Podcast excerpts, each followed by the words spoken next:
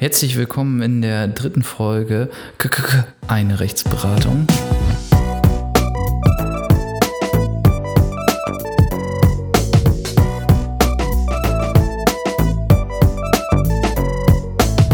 Hier ähm, hat uns eine Userfrage ereilt und zwar relativ kurz und prägnant. Darf man abends mit einem Pkw durch eine Fußgängerzone fahren?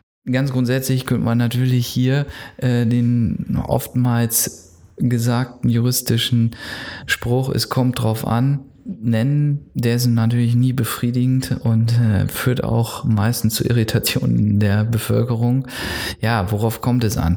Ganz einfach, ähm, eine Fußgängerzone ist eine Sonderzone, das heißt, sie ist öffentlich-rechtlich gewidmet ähm, mit bestimmten Bedingungen, bestimmten Ausnahmen. Wir haben in der StVO mehrere Ausnahmeregelungen und Regelungen zur Fußgängerzone. Die Fußgängerzone ist natürlich erstmal öffentlich-rechtlich zu widmen, das heißt, es reicht nicht, wenn sich jetzt Privatpersonen an einem Wendehammer ähm, dazu erheben, dort ein Schild aufzustellen, hier ist jetzt Fußgängerzone.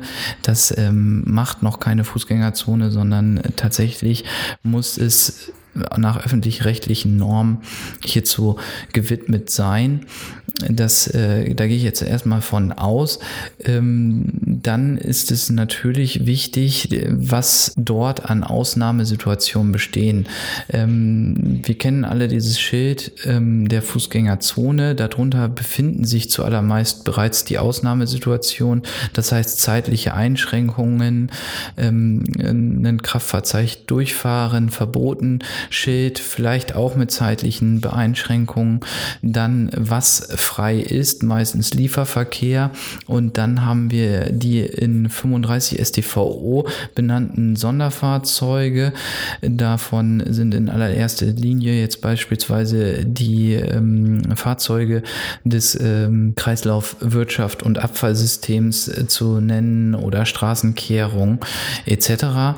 Ähm, zum allermeist gibt es bestimmte Ausnahmezeiten, zu denen Radfahrer ähm, durch die Fußgängerzone fahren dürfen. Generell gilt für alle Fahrzeuge in Fußgängerzonen, die aus den Fußgängerzonen herausfahren. Hier gibt es erhöhte Sorgfaltsmaßstäbe. Das ist wie beim Rückwärtsfahren ähm, in der STVO. Das heißt, man hat eher einen erhobenen Sorgfaltsmaßstab und muss quasi 360 Grad Blick aus der Zone herausfahren. Gerade beim Rückwärtsfahren ähm, sehr schwierig, weil wenn es dann zum Schaden kommt, ist es im Haftungsfall meistens zu Ungunsten des Herausfahrenden. Ähm, das alles ist aber nur pures Bleibrot, ähm, quasi nach dem alten juristischen Spruch her, ja, Korrektor im Keller brennt Licht. Ich habe es schon ausgemacht. Um die Frage zu beantworten, kommt es letztlich darauf an, wie die Fußgängerzone bedingt ist. Ist dort eine Ausnahmegenehmigung vorherrschend, dann darf man diese befahren. Ähm, wenn keine Ausnahmegenehmigung vorliegt, darf man die nicht befahren. Wenn es keine Ausnahmebedingungen gibt, beispielsweise zeitlich, dann ähm, könnte man dort, darf man diese dort nicht befahren. Das ist auch Bußgeld bevorschriftet. Das heißt, wenn man diese Zone befährt, kann es dann zu einer ähm, Ermittlung wegen eines Bußgeldverfahrens und einer Ordnungswidrigkeit kommen.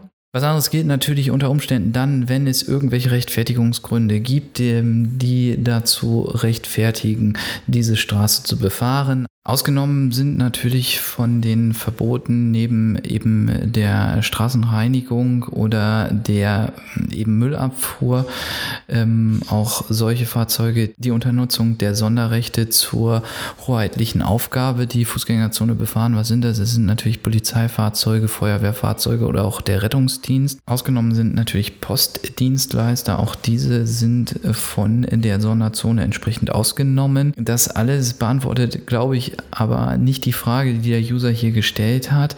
Ähm, was muss eine naturalsterbliche Person tun, wenn eben irgendwie keine Bedingung hier eingreift, dass er die Fußgängerzone befahren darf oder kann?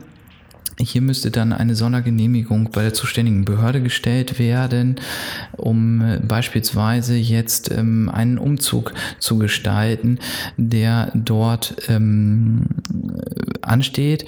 Es gibt da die Möglichkeit, einfach eine einmalige Erlaubnis herbeizuführen für die Straßenbenutzung oder auch eine Dauererlaubnis, wenn das irgendwie geboten ist. Beispielsweise, wenn es äh, eine Schwerbehinderung vorliegt und anders die ähm, bezogene Wohnung äh, nicht ähm, zu nutzen ist.